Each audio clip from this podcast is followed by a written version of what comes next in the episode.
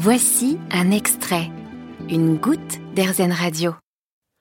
En 2021, l'association Geste Propre a eu 50 ans. Cette association lutte contre les déchets abandonnés, les déchets sauvages qui sont dans la nature ou dans la rue, qui sont tombés par inadvertance ou alors qui ont été euh, jetés par terre. Et Carole Carpentier, qui est la déléguée générale de l'association euh, Geste Propre, est avec nous aujourd'hui pour en parler. Bonjour Carole. Bonjour, merci de m'accueillir. Pour commencer, pourquoi le nom de Geste Propre?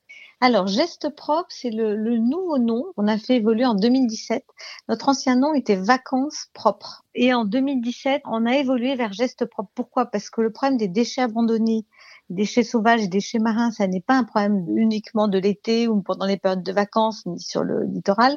C'est un problème toute l'année et qui concerne l'ensemble du territoire. Donc on a changé de nom parce que geste propre, ça nous semblait être un nom positif parce que c'est un nom qui exprime la solution. La solution à ce problème de déchets abandonnés, c'est les gestes propres de chacun. Et on a mis geste propre au pluriel parce qu'on met dedans trois types de gestes. Le premier, le geste primaire, c'est de jeter ses déchets à la poubelle, celui qu'on en prend, qu'on apprend dès l'enfance.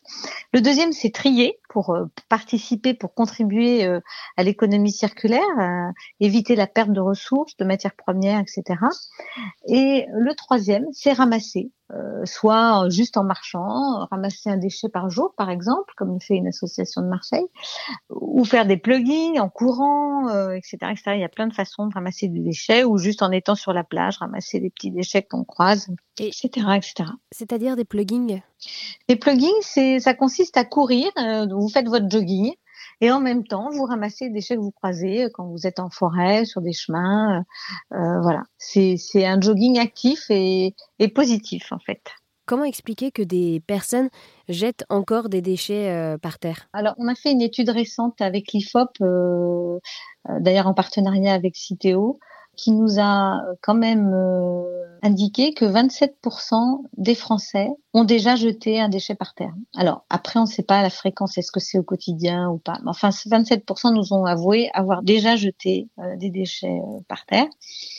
Plus ceux qui tombent euh, par inadvertance d'une poche, hein, ça peut être un Kleenex ou des choses comme ça, mais 27%, c'est énorme. Pour 19%, c'est l'absence, de poubelle. Pour beaucoup, je pense que c'est de la négligence ou euh, le manque d'information justement, le manque de conscience de, l'impact d'un déchet. Beaucoup euh, s'imaginent que le service propreté de la commune va assurer l'ensemble de la propreté. Or, malheureusement, c'est souvent bien en dessous de 50%. Peut-être un mégot sur deux passera au travers. En 2021, l'association Geste Propre a eu 50 ans. Quelle est l'histoire de cette association? Comment est-ce qu'elle a été créée? Alors, eh ben, c'est une très bonne question, parce qu'elle a été créée au moment où les bouteilles plastiques ont été mises sur le marché, donc années 70. Hein. Donc en 71, l'un des, grands chefs d'entreprise euh, de l'époque qui avait mis sur le marché des bouteilles plastiques, c'était vraiment une innovation à l'époque. Et l'idée, c'était d'alléger le panier de la ménagère, parce que les bouteilles vertes étaient lourdes, mais c'était aussi euh, de faciliter la consommation hors domicile, puisqu'on voit les vacances, les randonnées, euh, les sorties en famille, etc., en plein air, se développant beaucoup. Et donc ces bouteilles plastiques sont arrivées sur le marché. Et l'un de ces euh, chefs d'entreprise, quand il a vu ces bouteilles plastiques sur la plage, sur des chemins de randonnée, s'est dit non mais ça c'est absolument pas possible. On peut pas contribuer à ce désastre. Et donc il s'est dit on va agir à deux niveaux on va d'abord aider les collectivités territoriales, les communes qui ont la responsabilité de la propreté de leur territoire. Et puis, puisqu'on sait vendre nos produits, on sait faire de la communication, de la publicité, eh ben, on va faire la promotion du bon comportement. Voilà. Donc, on est parti de ces deux idées-là. Et puis, il a mobilisé d'autres chefs d'entreprise et puis euh, le ministère de l'écologie a été créé quelques années après, il a été impliqué. Voilà, donc c'est une initiative d'industriels au départ. Hein. Euh, je dirais même que c'est euh, la naissance de la RSE dont on parle beaucoup, la responsabilité sociétale des entreprises. C'était un moment important, je pense, dans, dans l'histoire de l'écologie, de la prise de conscience des impacts des produits de consommation courante concrètement, comment s'est passée euh, cette volonté Eh bien, il a été conçu des sacs poubelles, des fameux sacs poubelles à rayures qu'un Français sur trois connaissent apparemment. L'idée de ces grosses rayures, c'était d'attirer l'œil à distance pour que les gens aillent plus facilement jeter dans la poubelle.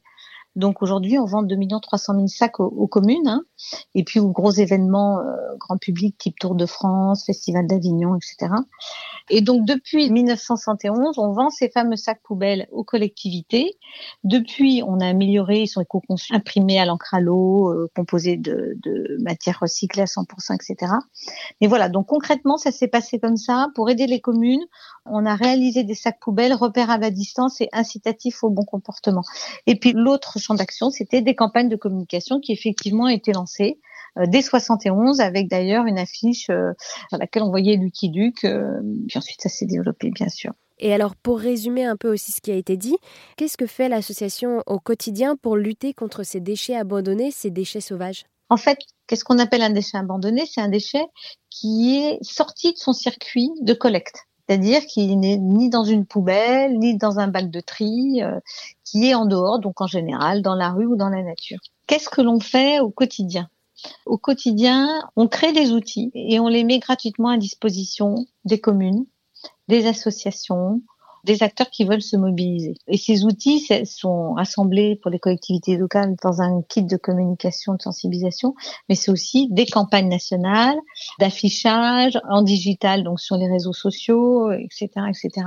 Et puis, c'est aussi développer des programmes. On a deux programmes, l'un dédié à la prévention des déchets marins, euh, donc euh, en travaillant avec les ports de plaisance. On a 72 ports de plaisance qui participent à notre programme Je navigue, je trie et là, ça consiste dans ces ports à mettre à disposition des plaisanciers un dispositif complet de sacs poubelles, de cabatteries, avec des consignes un peu partout. Vraiment, le travail est mâché, si je puis dire.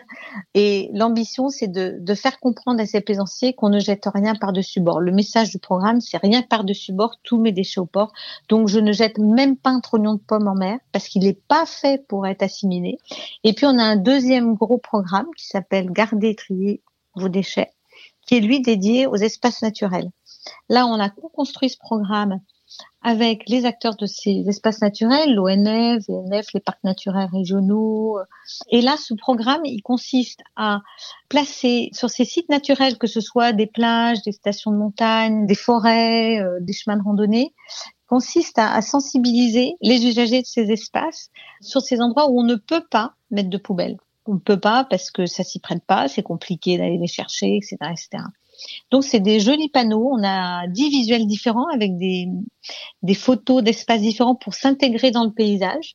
Et ce programme-là marche très bien. On est déjà en 900 panneaux sur 132 sites différents parce que euh, ces espaces naturels sont vraiment fragiles. Quoi. Eh bien, merci beaucoup, euh, Carole, pour avoir répondu à mes questions. Je rappelle, vous êtes la déléguée générale de l'association Geste Propre qui lutte contre les déchets sauvages, les déchets abandonnés dans la nature. Merci, Marie-Belle. Vous avez aimé ce podcast Erzen Vous allez adorer Erzen Radio en direct. Pour nous écouter, téléchargez l'appli Erzen ou rendez-vous sur erzen.fr.